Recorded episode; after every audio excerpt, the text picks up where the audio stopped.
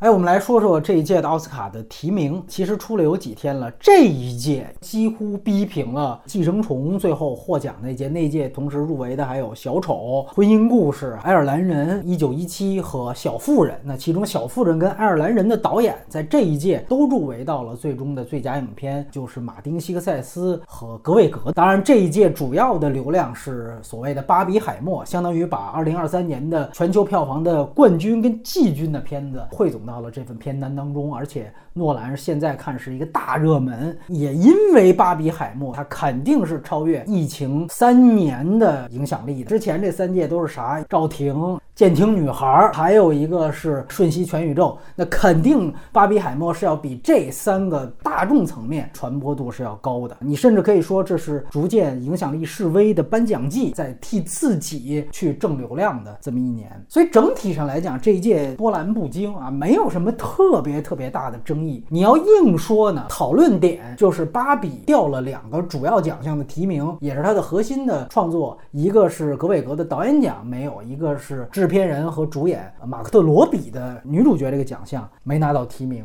我先说我自己的观点啊，我觉得其实没什么可冤的。而且呢，我看了，因为这也几天过去了，也没有引起什么太大的争议。尤其是在大陆，当然你可以说大陆这个奥斯卡整体没有热度，基本上还都是比较理智的。因为确实挑不出什么太大毛病。因为你要谈到他失去提名，最直接的你就可以看谁占了这五个提名就完了嘛。咱们从从女主角的角度去说，石头姐、可怜的东西、凯瑞·穆里根、音乐大师、安妮特·贝宁、奈德、惠勒、坠落的审判，还有就是莉莉。花月杀手的印第安裔的女主角，你一个一个说，就会发现这些所有的表演是在某一个方面非常非常突出的，要不然呢是在表演跨度上非常大。比如说石头姐，这个也是目前得奖的一二号种子，她跟丽丽是最有希望的。石头姐因为确实还没有出资源，不剧透的说，你就听至少三种身份。其实之前我威尼斯也回顾过，第一婴儿。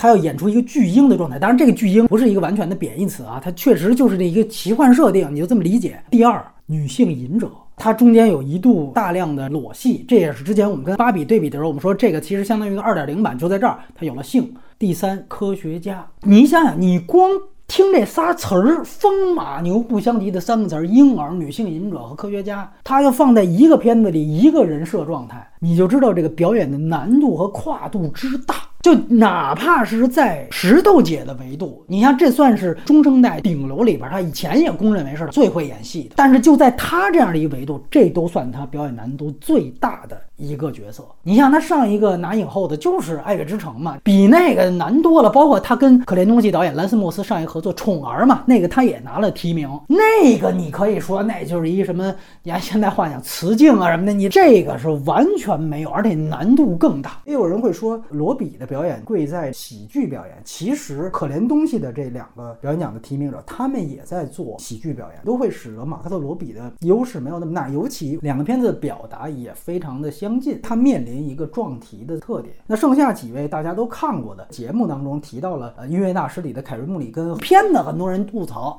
但是还是我们上一期说的嘛，就这个表演呈现了甚至是不同类型的表演状态，导演他也是调动了不同的电影格式。这还在其次，这上期都谈过的。我说一个我的观感，就最近啊，在我的朋友圈有一个非常疯传的文章，两个华裔的学者已经润到美国，其中一个陈朗啊，应该是这个名字，追忆她刚刚去世的丈夫。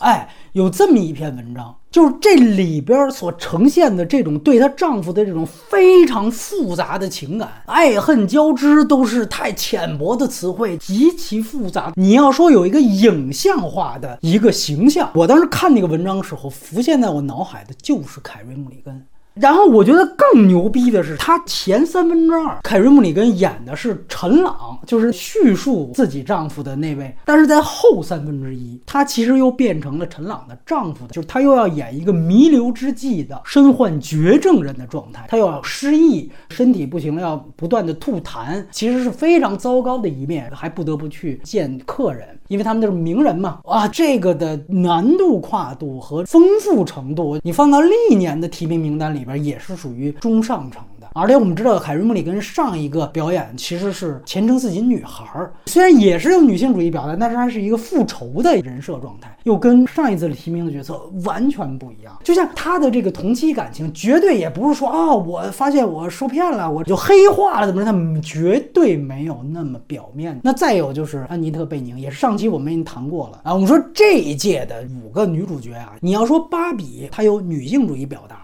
这五个全有，我要自己觉得遗珠的，那反而是五月、十二月，朱莉安·摩尔非常棒，非常细腻。但是剩下的安妮特·贝尼，我们之前提到，一来就是乐龄的女士，旁人看来非常大了，然后仍然突破自我，完成了年轻人都完成不了的体育壮举，相当于是六十多岁的郑钦文拿到了大满贯冠军，那婆现在拿到了大满贯冠军，属于这种程度。与此同时，年轻时候遭遇到性侵，然后要战胜心魔，同时他的议题，我们之前分析过嘛，还要去连带上现在美国一连串的体坛的 Me Too 丑闻，而且这都不是编的，确实存在，而且确实。就是有这样的原型故事，然后人家又有苦功夫。你想，他是在开放水域，在海里去进行训练，然后他要跟原型一样训练，戴各种那种面具，对吧？不仅是泳衣，还有那种防章鱼的那种面具，它符合一切。就原来演员就应该贝尔那种弹簧身材，就得为这个就全有啊。也有一些跟朱迪福斯特对手戏，全方位他都达标。惠勒坠落审判，惠勒的表演难度也在两点，一个呢是悬疑性，二来呢就是语言。其实语言本身就是叙事的一个。非常明确的一层，它不断的切换。另外就是，由于这个电影到最后都是开放式的，它需要在表演当中呈现一个非常大的悬疑性。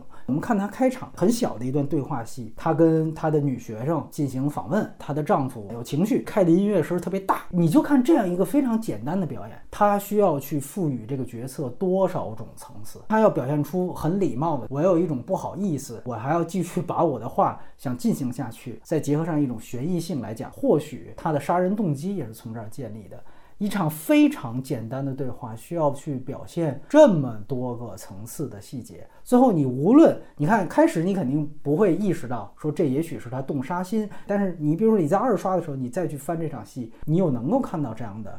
表演细节，你就会发现，像这样的表演，既不能让观众一下子猜出来，不能喜形于色，同时你要保持这个悬念性和可能性，这一切的成立，全部都汇聚在惠勒这个演员身上。而且我们别忘了。这一届另外一个到现在我们都还没看到的 L 四的利益区域也是惠勒来演的，所以它相当于是两个提名，因为奥斯卡有规定嘛，你同一奖项的话，两个提名最后必须只能保一个，相当于两个汇聚在这一个，他的提名也是毫无问题的。你要说这里唯一一个啊稍微弱一些的，就纯从技术上，反而是现在拿奖几率最大的这个莉莉，就是《花月杀手》的女主角。虽然她也非常清晰和完整的呈现了一个女性的所谓觉醒的过程，但是她在大部分的状态的时候，都显示出一种大于弱智的感觉。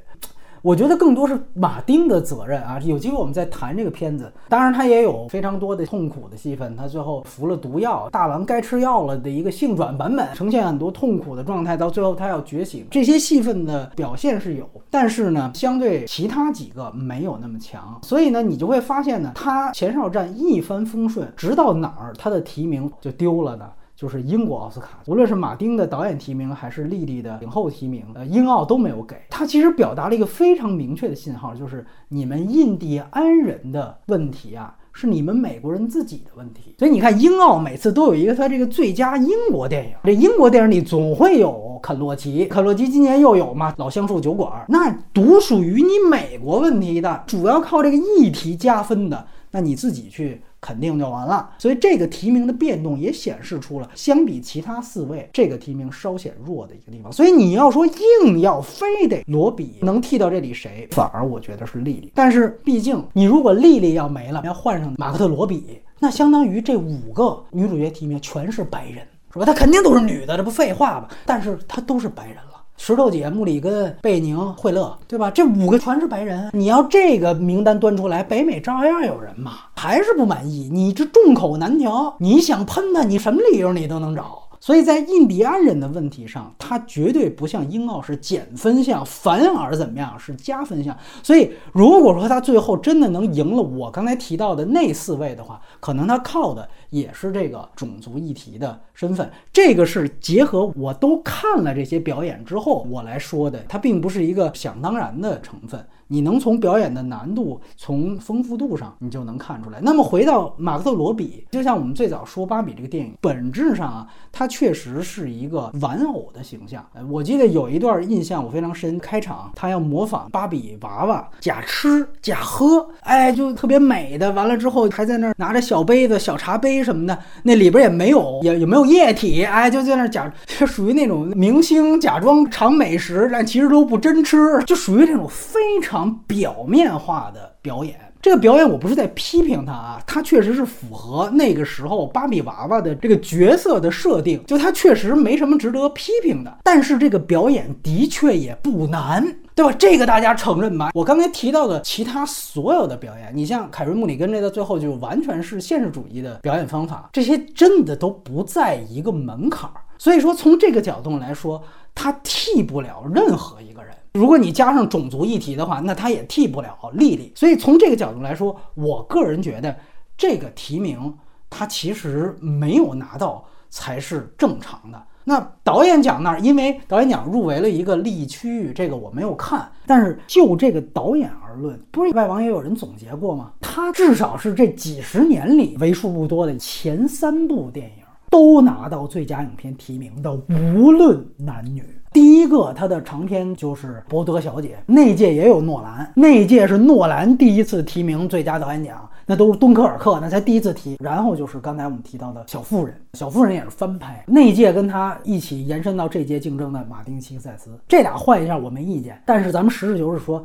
无论是马丁还是诺兰，这都属于是导演界小李子，成名已久，那一直都没获得过奥斯卡肯定。稍微关注奥斯卡年头久一点都知道，马丁在《无间行者》拿奖之前的奥斯卡每年开场脱口秀都拿他调侃，对吧？诺兰这新影迷也都知道，是吧？所以这个事儿上他不。存在一个完全的性别问题，我只是看到个别一两篇啊，我必须得承认，大部分的反应还都比较理智。就个别，尤其是西方媒体开始会是有洋洋洒洒一大长篇，我就发现什么呢？一句具体奖项不谈啊，我大概扫了一下这种文章我就关了。就是您要是说一句。具体的奖项都不谈，上来就说这个好莱坞还是肯的王国的存在，就这种话呢，就实在是没有意思。就因为呢，奖项。包括放到奥斯卡这儿，它也是有固定提名的。你什么金球奖什么，现在都改六个提名了，这已经够放水的了吗？微博之夜，对吧？爱奇艺之夜，金球奖太可笑了。你本来那就分音喜剧跟剧情类，你本来就分俩，现在每个又再加一个，等于现在一共好像四六二十四个提名，这不有病吗？快赶上微博之夜了，那种提名发的，你看人家金球奖提了，现在没提二十四个，那谁都能能上。你努瓦利你也能去了。那烂都什么样？太水了，那都没有什么代表性。那么你要看奥斯卡，他就固定就五个提名。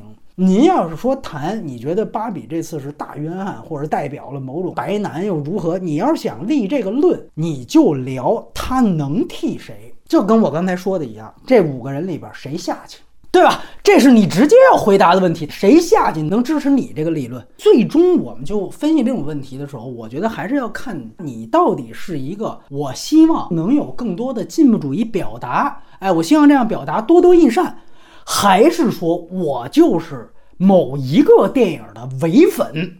啊，唯唯一的唯，这也是我借用的这个饭圈术语，就是那个这么多什么女团男团里，我就喜欢某一个，其他人我都觉得傻逼，我就喜欢他，这叫唯粉，对吧？所以我们回答一个问题：究竟咱们是希望进步主义表达？多了就行，还是我就是芭比的唯粉？如果是前者的话，您大可以放心。尤其刚才说了，就是这些女主角的表达，全都几乎有女性主义表达，而且都不是什么广义的，就是最一点零的女性主义表达都有。你从我来讲，我觉得有点稍微美中不足的，反而是在于它就都太一致了。啊。你像去年有塔尔大魔王那塔尔，那个你很难讲是一个女权电影，它其实是有一点反动色彩的。包括刚才我提到的遗珠，就是朱利安·摩尔在五月十二月，就你要有这么一两个，你还算是有一个多样性体现。如果在这情况下啊，我们也退一步，你要说，哎，你故意不挑芭比，你挑一塔尔，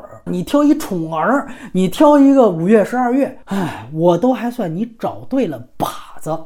那就你至少是能自圆其说的。现在给出来这五个，你有的他全都有，然后人家有的你是没有的。所以我个人觉得就不用啊，动辄讲好莱坞它就是一个啃的王国。你要这么说的话，那对于这些收到肯定的，那就好像是啃的傀儡了一样，不能这这就没意思了。当当然，我倒是觉得老把这种话挂嘴边上的人啊。反而是反衬了高司令那个男配的提名提得好，对吧？你你想想看，这个片子出来之后，越来越多的人在用“啃”或者“啃王国”去形容一种父权，或者是一切建制。当然，无论是高司令还是罗比。谁的提名都是芭比的成功，这个我觉得也不需要多言，没必要在这上面还搞分化。说你看，这是提提男的不提女的，肯的角色是不是可伟格创造的？所以整体上来我讲，我觉得还 OK，只因为没有更大的争议，我们在这个话题上稍微停留的多一点。然后另外我想说三个没有提名的特别好，第一个就是小李没提，我觉得特别好，哎呦特别好。反而我觉得德尼罗那个男配给的呀是啃老，花月杀手这次所有提名都可以替，小李是这里最差的一个，撅了三个多小时的嘴，他其实严格来说应该去金酸梅。就这个表演质量，而且我们都知道，他是因为自己想要更多有空间，所以临时跟马丁一块改的剧本，结果把一个原来还至少稍微有点逻辑的故事，最后改的面目全非。这有机会还是就是电影来谈。但是为了你都把整个叙事策略都改了，您的表演就是全程撅嘴。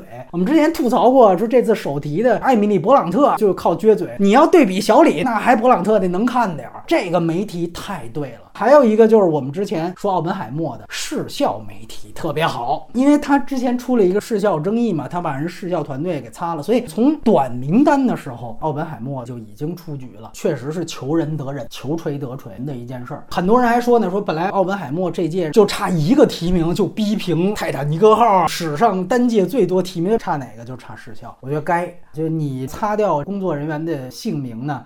啊，你就不配有姓名，哎，我觉得这一点是应该的。而且呢，这一届所有的奖项里最大亮点就是视效奖名单。这个奖项一来代表了现在奥斯卡的一个进化，就是技术奖与主流奖进一步分野。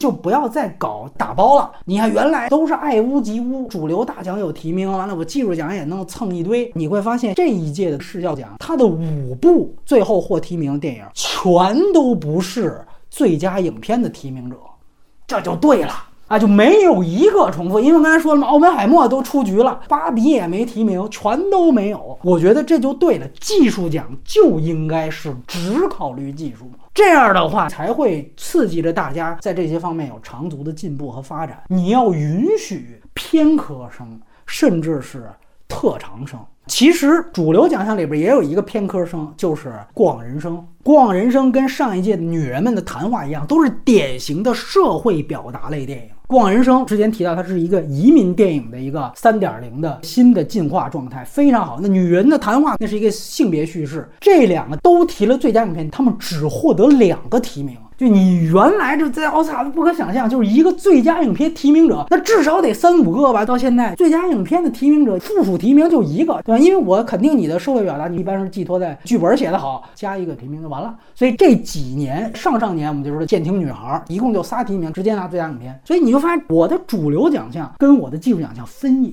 那么返回来，你再看视效奖，通通一个最佳影片的入围者没有。而且你能看到，在这样技术奖项当中，它有母题存在。这届的视效奖，你放眼望去，什么特点？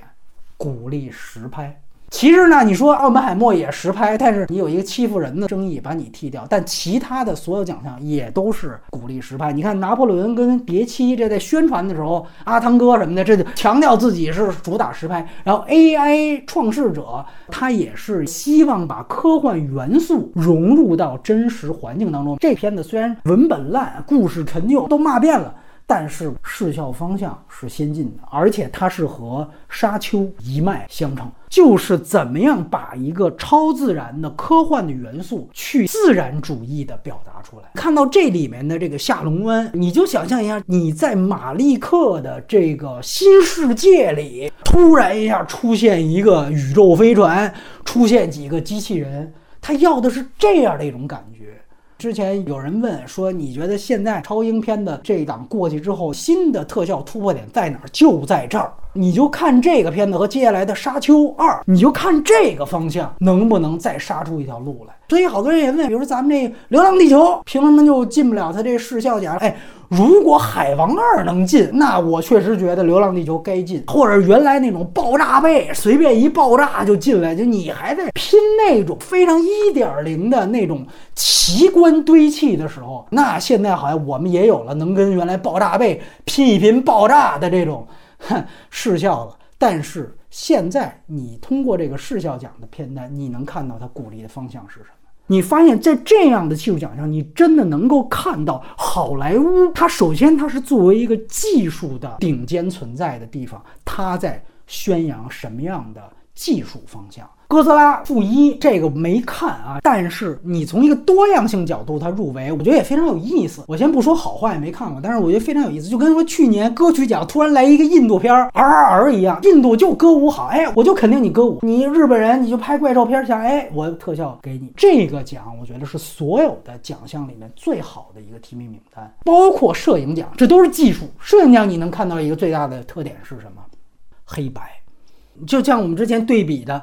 奥本海默和音乐大师都是黑白与彩色穿插，而且他们在黑白上都做了小发明、小创造，都不是说跟金刚狼三那种后期转黑白、疯狂麦克斯四都不是那种，真的是在用黑白的摄影机，甚至是专门的黑白副片去拍摄黑白片段。而且就这两个片子，别看他们的这个格式不一样，我上一期说过了嘛，他们要的黑白的方式风格又各不相同。但是这一届还有一个更明确的黑白电影，就是《伯爵》吸血。伯爵，我们在威尼斯里谈到拉拉音那个片子，拉拉音的摄影其实一直都非常不错。更早戴安娜的斯宾塞就非常棒，当时只是拿到了女主提名。然后这一届通篇的黑白摄影，你注意到它的细节，因为它讲吸血嘛。首先就是最早的表现主义诺斯费拉图冒脑的哎吸血鬼的特性，但与此同时做一些政治喜剧片的结合，有致敬对象的前提下又不完全复古。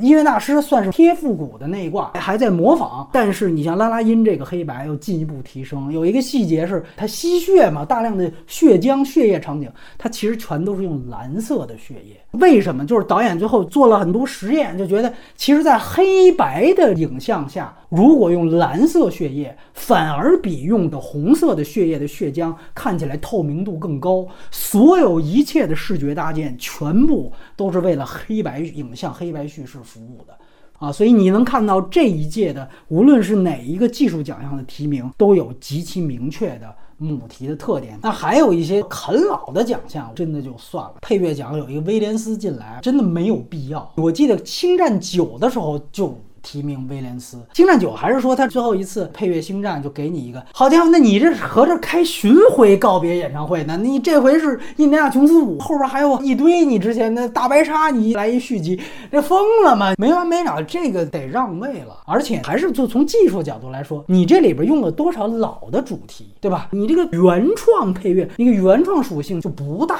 刚才说了三个媒体特别好，还有一个媒体特别好，我放在优点部分谈，就是马里乌波尔的二十天。媒体国际影片，我觉得特别好。这个特别好是打引号，不是说这个片子不好，而在于啊，之前既入围纪录片又入围国际影片的所有双提的电影，最后全都输了。这个我们之前吐槽了无数次，对不对？从当年罗马尼亚那集体到什么蜂蜜之地，再到逃亡，逃亡还是动画长片也入围，动画记录国际影片都入围，最后仨全都没拿着。本来你想想国际影片就是一百多个国家地区去争五个名额，这就很困难了。那你应该把更多的机会去留给真正专属于这个奖项的提名者。那么马里乌波尔，哎，这个在他更有希望拿奖的纪录长片那儿拿到了提名，这反而我觉得会增加他的获奖概率。这个我反而觉得是一个打引号的，哎，没提特别好。当然，今年国际影片奖三线征战的情况确实好了很多。很多人说《坠落审判》怎么没提名？当然必须得说，《坠落审判》从英语的成分来讲，这个应该也有规定。虽然实在没仔细算过它英语的比例是不是，但是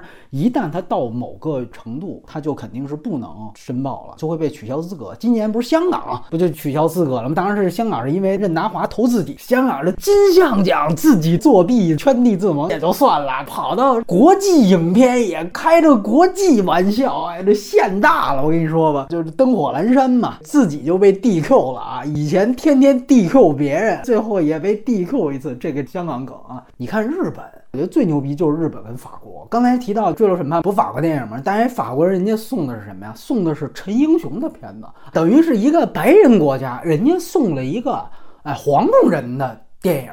与之相对就是日本，他送的是一白人导演维门德斯，也非等闲之辈啊。完美的日子，按说你说今年日本几大种子，哥斯拉负一在北美票房所向披靡啊，跟他一块儿就是宫崎骏老爷子。别看这口碑一般，但是在北美票房算是吉卜力新高。这俩怪兽与少年加起来这将近一亿美元，这是什么级别？哎，你看宫崎骏，因为肯定动画片得提名稳，所以说干脆日本就没。有选宫崎骏，这个我觉得就是咱别三线作战、两线作战就对的。包括日本去年还有另外两员大大将，一个是之愈合的怪物，还有冰口龙界的邪恶不存在。这俩一个是前国际影片得主，一个也提名过，哎，全都不要，我们就选一白人，跟法国等于形成一交换生。你选黄种人的，哎，我选白种人的，完美日子还真就提了。我们接下来会聊这片子，到时候再说。但是这个现象非常有意思，这里唯一一个算作弊的，就是你明明都已经。有主流奖项，你还占外语片名额的，就是利益区域。虽说这个好像有点作弊，但是你也得看看人家这个选宋国家呀，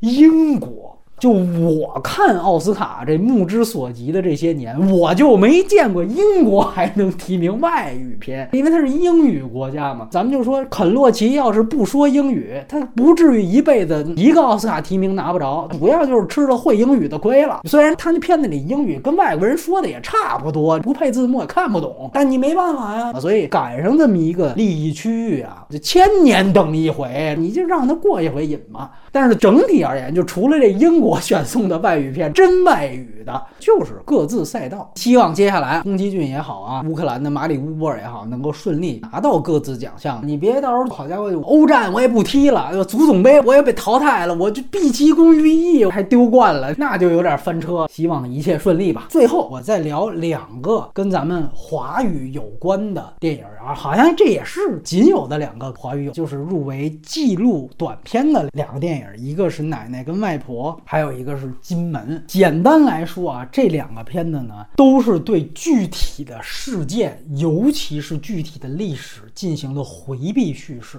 也许正是因为这样的讨巧，甚至是鸡贼的行为，让他们最终都拿到了提名。但是呢，都是非常非常糟糕的、过誉的。首先，先说这个奶奶跟外婆这个电影呢，很可笑。第一，一来刚才说回避了什么，就是。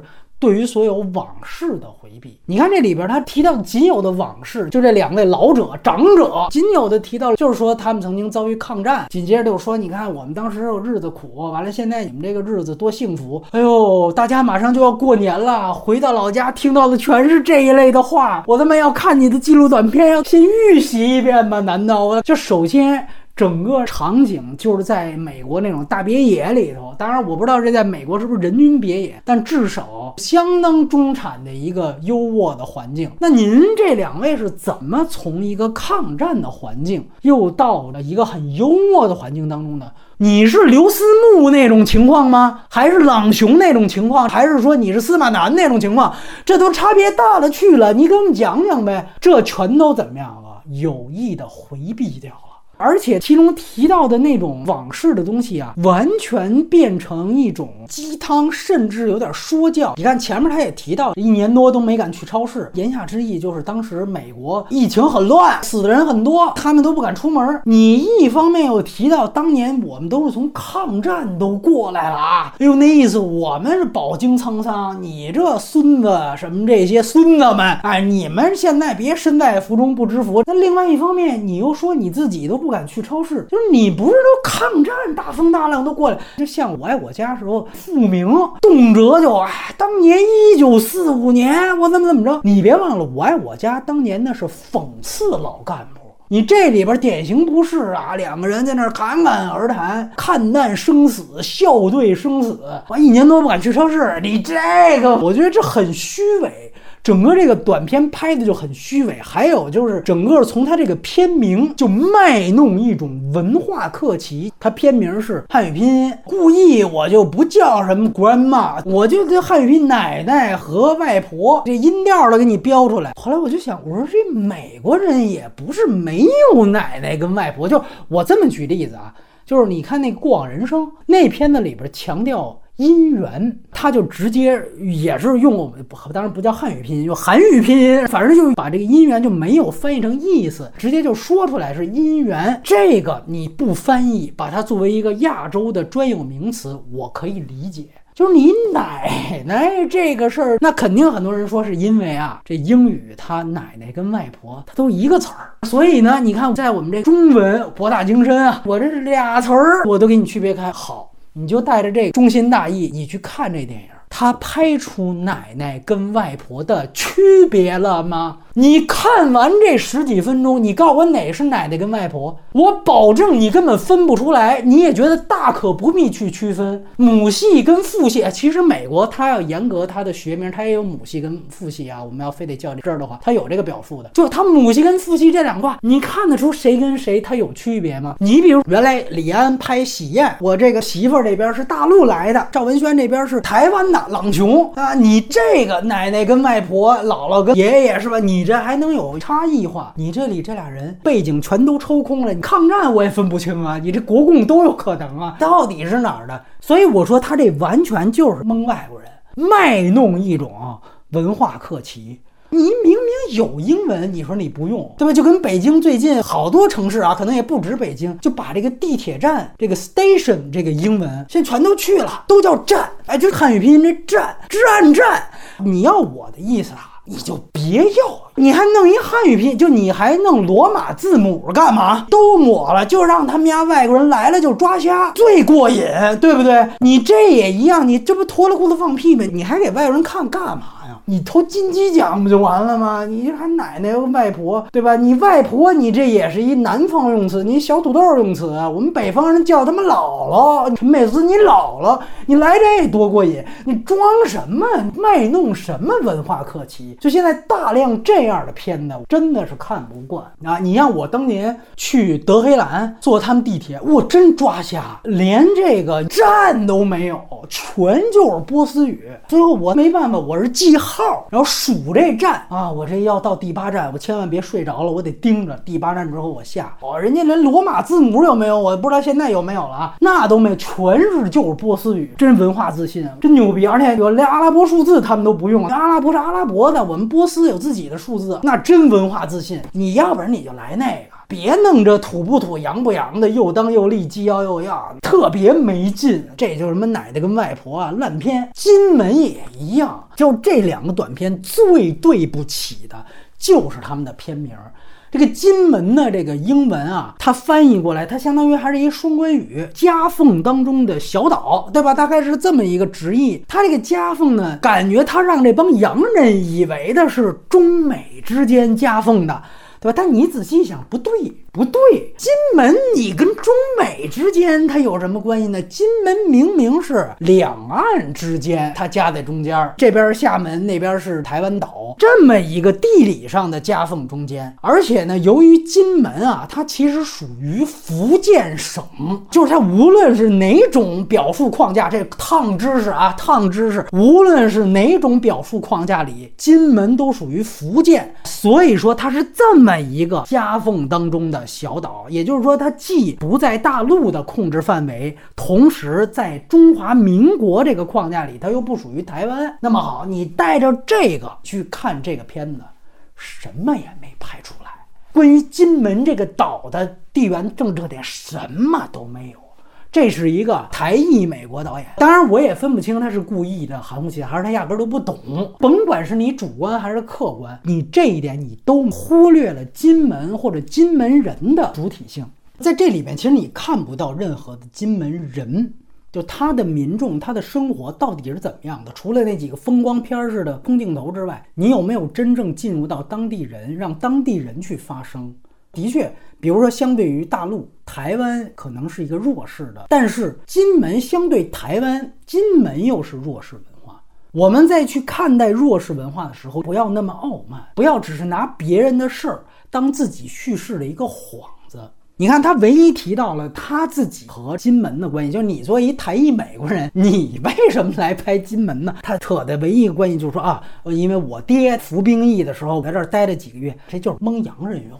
因为这种关联太轻微了，你待个几个月时间，你说白了，这比在那伦敦弹钢琴的那几位粉红小刘那停留时间还短呢。那几位拍一片子，我要代表伦敦，你觉得成立吗？几个月服个兵役算什么呀？而且还不是他自己服兵役。是导演他爹服兵役，这差的就更远了。你知道为什么他要这么拍吗？当下的纪录片的潮流是我要搞什么日记体呀？哎，我要搞这种家族叙事是啊，就上来就是第一人称，我怎么怎么样，我带着一机器，我走访到哪儿哪儿哪儿。这是现在时下就流行这么拍，因为这个他跟那儿强行的攀亲戚。所以回到根源来说，你金门的核心位置是冷战赋予。原来说这个邓丽君，它里边做一符号，说你看邓丽君原来是统战工具，向大陆喊话统战工具。结果到现在，你看大陆直接演唱会，大家都能唱《甜蜜蜜》了，都不当回事儿了。完了呢，你看原来我们这个三民主义这标语也是统战工具，你看现在都成旅游景点了，要合影合影啊，坐游艇坐游艇啊，对不对？看到这儿就这个观点。至少是过时了十年啊！至少十年。你放的马英九时期，你这么拍还算有点应景，而且还得是太阳花之前的，之后都过时。就是他想表达的，无非就是说，你看，原来我们教科书上两蒋给我灌输的都是亚洲的柏林墙、冷战的前沿。现在你看，冷战早没了。你看这演唱会也都开了，对岸也都唱《甜蜜蜜》了。就这个观点，你放十年前还能凑。你二零二四年还能提妙赛，这不纯蒙外国人吗？对吧？你后边自己你也提，小三通已经没了，完了他扯一个说疫情。小三通没了，是因为疫情没了吗？台海关系紧张都是因为疫情吗？那大陆官方不让去金马奖，这都是因为疫情不让去的。二二年佩洛西事件之后，无人机直接往金门扔榨菜，这都是因为疫情扔的。装什么糊涂呢？在这儿，对吧？包括你看，这导演还提了一细节，他说我原来还能去大陆啊，我都畅通无阻。后来呢，我因为我自己要拍的片子没过审，似乎他提了一句啊，大概好像是因为审查原因，我就回来了。就你为什么没过审？你给大家说说。呗，这就跟那个说奶奶跟外婆一样，说你们抗战怎么最后就来到美国大别野了？提了一话引子，好像这里边人物，无论是我还是我奶奶还是我爸爸，都特有故事一样。但是你真正你想问他什么故事，哎，不能提啊，咱也不敢问，咱也不敢说。归根到底，你回答，你还你这个叙事跟金门这个地方到底有什么关系？你看它里边有一个画面细节还不错，就是他拍有一个老太太的那种路边摊儿，他那路边摊儿的墙上啊有至少三张政治人物的画像或者合影。哎，你会发现这三张里头两岸的政治人物都有，而且新老并存。你知道历次选举，金门永远是最蓝的地方。你别看现在整个岛内是绿为上，但是金门这种外岛的地方永远是蓝为上。那绿营的意识形态，这些外岛不可能接受。刚才说了，它属于中华民国福建。如果你接受了绿的主张，就没有金门了。那为什么他又把蔡英文的合影挂出来呢？就这个，如果不是摆拍的啊，那这个代表着什么呢？这种才。是你应该拍的，你明白吗？这是金门现代，不是说你在那照着维基百科念啊。金门在厦门对面怎么着？我们就这么讲，金门兜兜转转几十年，开始你以为看山不是山了，但是最终回来看山还是山，它回到了它最初的冷战意义。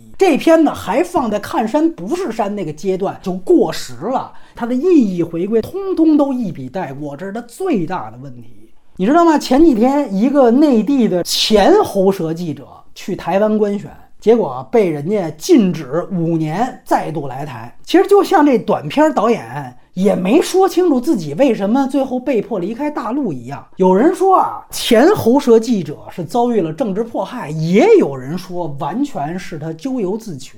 在我看，你把这种事儿拍成纪录片，呈现这其中的荒谬性，甚至是魔幻性，都比这么几个含糊其辞的短片要有趣的多，重要的多。